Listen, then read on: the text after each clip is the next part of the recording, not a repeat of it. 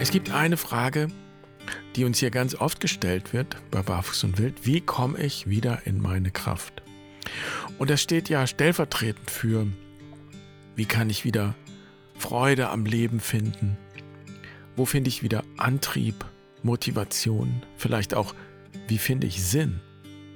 Also wie kann all das, was ich tue, sich ja, bedeutsam anfühlen, jenseits von Nützlichkeit oder Pflichtgefühl? Und wenn du solche Fragen kennst, wenn du sie dir vielleicht gerade selbst stellst oder bemerkst, dass das ein Thema für dich ist, dann habe ich drei ganz einfache Hinweise, drei Schritte. Ja, die zwar die Frage heute nicht beantworten werden, die aber eine Tür öffnen. Und ich sage mal so, die Raum schaffen können für eine Antwort. Und damit herzlich willkommen bei Barfuß und Wild. Ich bin Jan. Schön, dass du dabei bist. Ich freue mich, diese Folge mit dir zu teilen.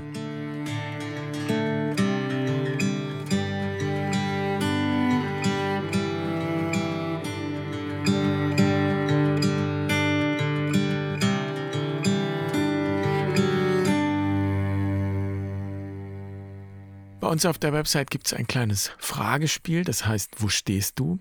Und da kannst du einige Fragen beantworten, um für dich herauszufinden, an welcher Schwelle du gerade stehst in deinem Leben und was dich möglicherweise hindert, über diese Schwelle zu treten, zu gehen.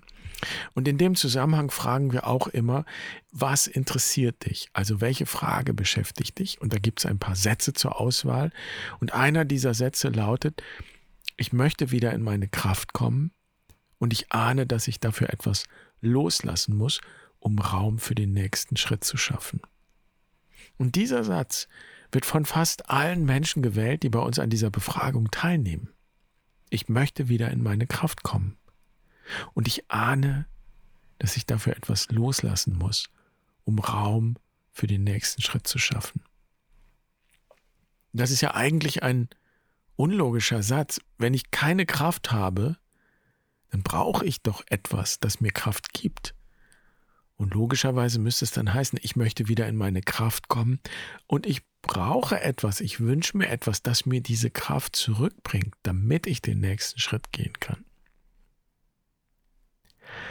Und entweder denkt niemand darüber nach und alle klicken das einfach so an, und es sind ja wirklich fast alle, die diesem Satz zustimmen und das für sich so sehen, oder sie sind einverstanden mit dem Satz.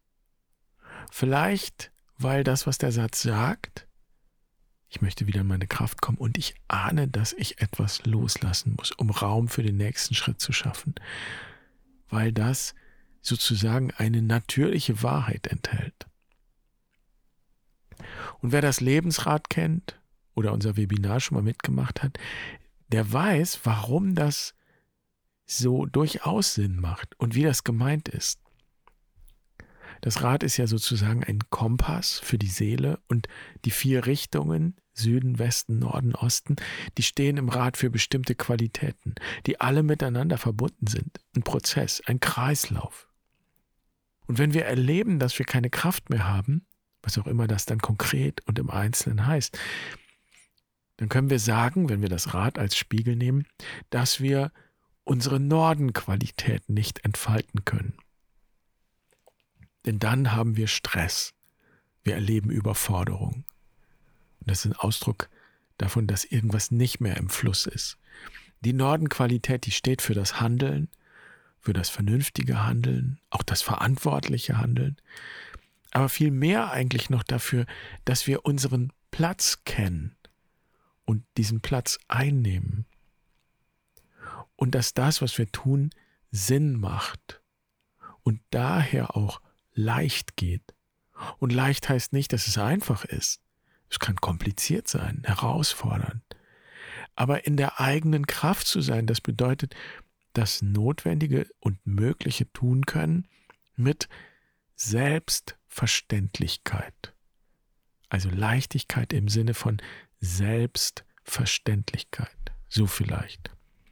Und wenn das nicht mehr klappt, wenn sich der Norden also aufbläht oder wir da stecken bleiben, dann kommt meistens die Sehnsucht nach dem Süden auf. Da im Süden scheint die Sonne, im übertragenen Sinn, da ist Lebendigkeit.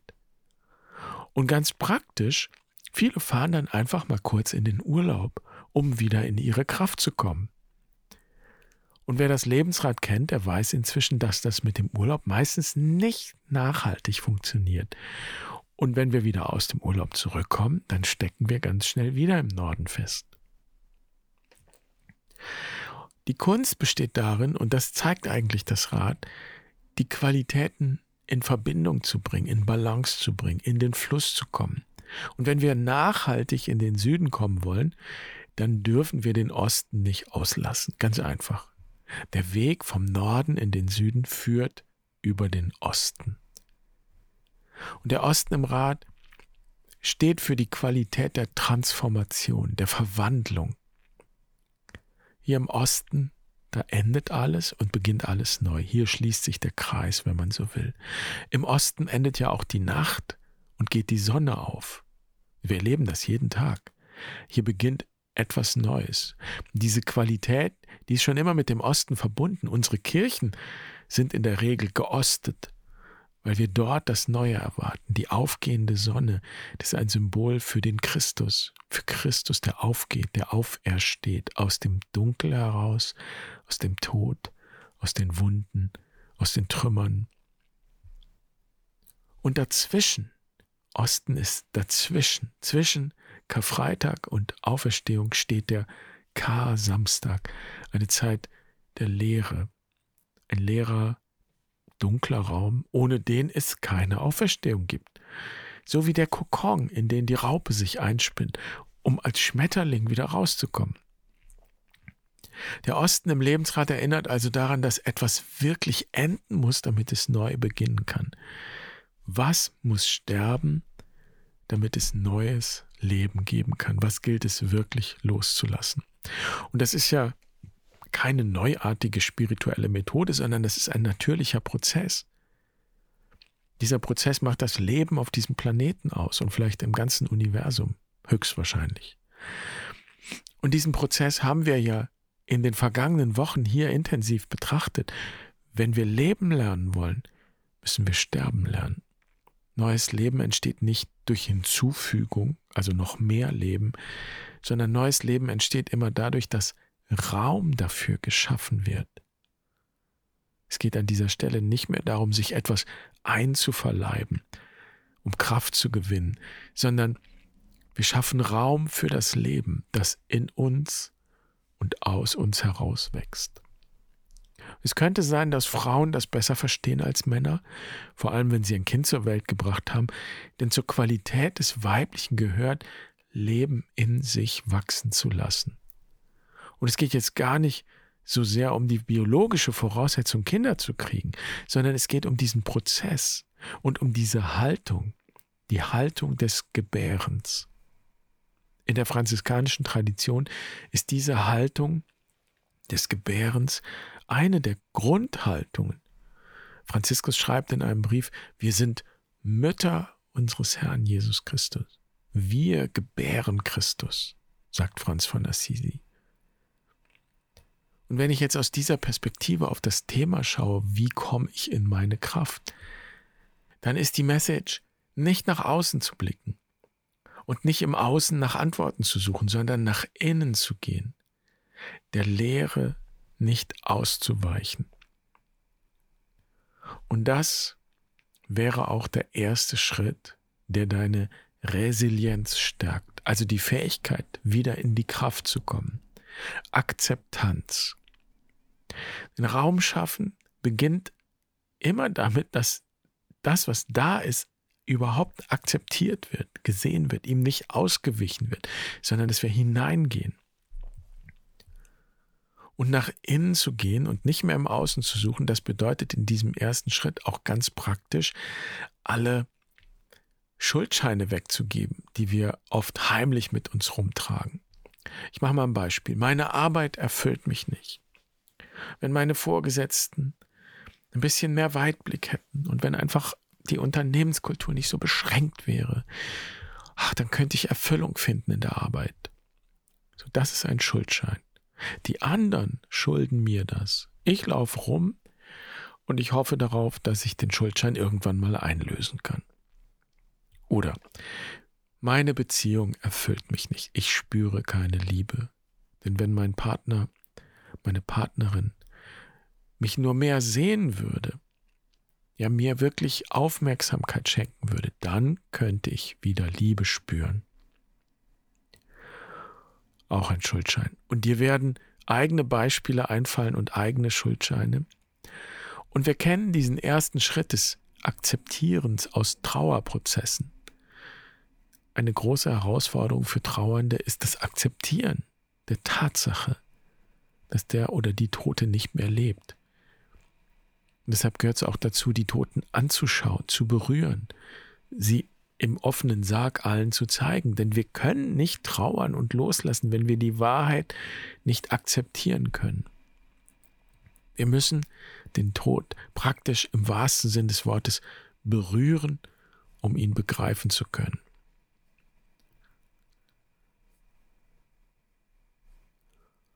Und so gilt das auch für den ja symbolischen Tod. Eine Beziehung hat sich verändert. Natürlich ist da niemand gestorben, körperlich. Aber, also rein äußerlich nicht. Aber eine bestimmte Vorstellung davon, wie mein Partner, meine Partnerin oder eben die Beziehung zu sein hat, wie sie sein sollte, wie sie idealerweise wäre. Ja, diese Vorstellung ist vielleicht nur noch eine Hülle. Die ist tot. Die entspricht auch nicht mehr der Wirklichkeit. Und jetzt geht es darum, diese Vorstellung auch wirklich sterben zu lassen. Und das ist gemeint mit Akzeptanz. Im Grunde ist das auch ein Akt der Vergebung, denn ich gebe diese Vorstellung weg, sodass sie mich nicht mehr bestimmen kann und nicht mehr alles bestimmen kann. Und vielleicht ist es einfacher, wenn jemand tatsächlich gestorben ist. Und es ist nicht so ganz einfach, wenn es um einen symbolischen Tod geht. Aber der Prozess ist der gleiche. Und du kommst weiter zum zweiten Schritt, wenn du den ersten Schritt gesetzt hast, wenn du akzeptieren kannst. In, indem du akzeptierst, auf die Weise wie beschrieben, schaffst du überhaupt erst Raum für eine neue Perspektive. Vorher sind wir gewissermaßen blind, der Blick ist verstellt von den Vorstellungen im wahrsten Sinn des Wortes.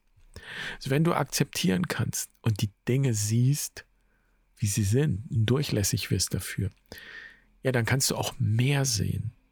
Und dann siehst du nicht nur das Negative, das Belastende, das Dunkle, das, was zweifellos da ist. Darum geht es nicht. Es ist alles da.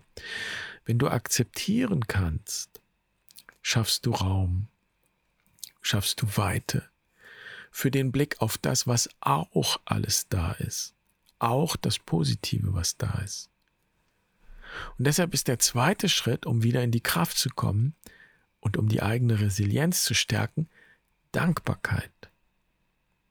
So unerträglich eine Situation auch sein mag, so dramatisch, grauenvoll, und du kannst es mit eigenen Worten ergänzen, die für deine Situation passen vielleicht.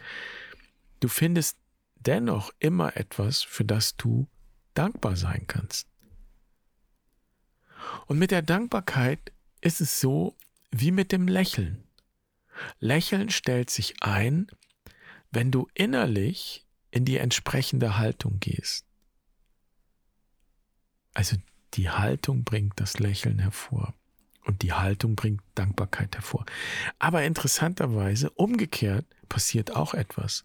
Wenn du lächelst, einfach eine Minute lang lächelst, vielleicht wenn du down bist, wenn du nicht gut drauf bist, wenn es sich runterzieht, wenn du eine Minute lang lächelst oder noch ein bisschen länger, dann wird sich dein Gemütszustand unwillkürlich verändern und wahrscheinlich auch verbessern.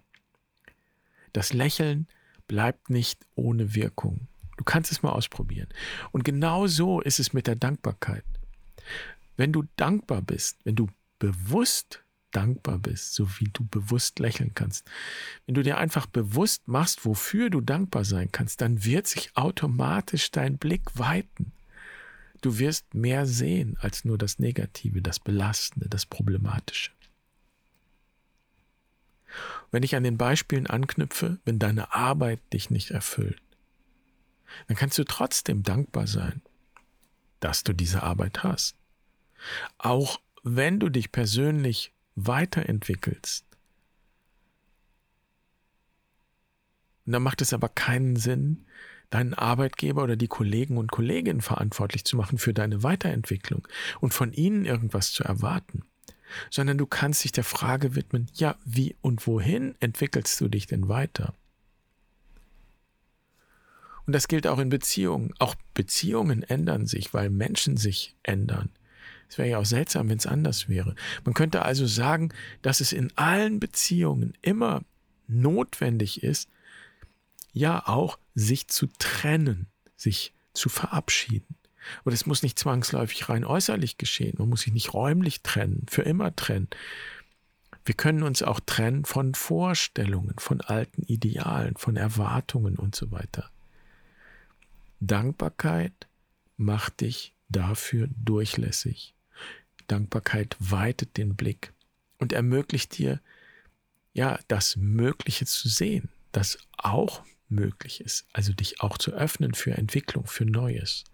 Dankbarkeit öffnet den Blick dafür, wie es auch gehen könnte. Dankbarkeit öffnet einen Raum für Kreativität. Und in diesem Raum kann dann auch etwas Neues entstehen. Und dann ist es nicht mehr nur A oder B, sondern C. Und das führt zum dritten Schritt, der die eigene Resilienz stärkt, Gemeinschaft. Echte Gemeinschaft funktioniert nicht entweder oder. Entweder bist du meiner Meinung, sonst musst du gehen. Das führt nicht zu wirklicher Gemeinschaft. Gemeinschaft braucht immer eine Bereitschaft zum Und. Nicht A oder B, sondern A und B. Und das ist dann etwas Neues, nämlich C. Klingt mathematisch, aber du weißt, was ich meine. Und es klingt einfach, aber ich gebe zu, das ist der schwerste Schritt von allen. Vor allem, weil ich das nicht alleine erleben kann. Ich kann das nicht machen. Ich kann nur mich dafür bereit machen und hoffen, dass der andere auch zu diesem Und bereit ist. Und gerade in Beziehungen gibt es große Einsamkeit. Wir sind gemeinsam einsam, weil wir keine Gemeinschaft haben. In dem Sinne wie beschrieben. Vielleicht auch, weil wir ein falsches Bild von Gemeinschaft haben, weil wir glauben, Gemeinschaft würde dann beginnen, wenn wir alle einer Meinung sind. Aber das ist ein Irrtum oder es ist nur die halbe Wahrheit ist ja schön, wenn wir alle einer Meinung sind, aber echte Gemeinschaft beginnt eigentlich, wenn wir feststellen können, dass wir alle unterschiedlich auf die Welt und die Dinge schauen und trotzdem zusammenbleiben. Weil wir nicht mehr nur Zustimmung erwarten, Bestätigung erhoffen, sondern bereit sind, über das hinauszugehen, was wir selbst schon wissen. Und in Beziehungen heißt das aus gegenseitigen Vorwürfen, aus der Diskussion A oder B rauszukommen und eben Raum zu schaffen für C, für etwas wirklich Neues. Ich will aber auch niemanden entmutigen, im Gegenteil, vor allem bringt es nichts, aus Angst vor diesen Schwierigkeiten überhaupt gar nicht erst in Gemeinschaft zu gehen. Wir haben zum Beispiel hier in Bingen seit vielen Jahren einen Kreis, der trifft sich einmal im Monat und es sind selten alle dabei, aber wir kommen immer wieder zusammen. Und eigentlich tun wir im Kern gar nichts anderes, als uns zu erzählen, was uns gerade bewegt. Es geht auch nicht darum, sich Ratschläge zu geben. Es geht vielmehr darum, einfach das eigene in die Mitte zu legen. Und nur das Zuhören ist schon heilsam. Es bewegt etwas. Es ermutigt auch. Denn wenn ich etwas gesagt habe, was mich vielleicht belastet, wenn es Gestalt angenommen hat in so einem Kreis, wenn andere zugehört haben und mich nicht verurteilt haben, auch nicht mit mir diskutiert haben. So, wenn ich auch nicht irgendwie vom Schlag getroffen wurde, sondern ich bin noch da. Ich habe das gesagt, ich habe meins in die Mitte gelegt und ich bin noch da. Wenn ich also spüre, da ist eine Akzeptanz in diesem Kreis, dann ist das eine wertvolle Erfahrung. Und die kann mir helfen, selbst besser zu akzeptieren und dankbar zu sein und nicht auszuweichen, sondern mit meinen Fragen und Herausforderungen weiterzugehen. Und dann ist die Wahrscheinlichkeit groß, dass ich wieder in meine Kraft komme, dass ich die Quelle berühre.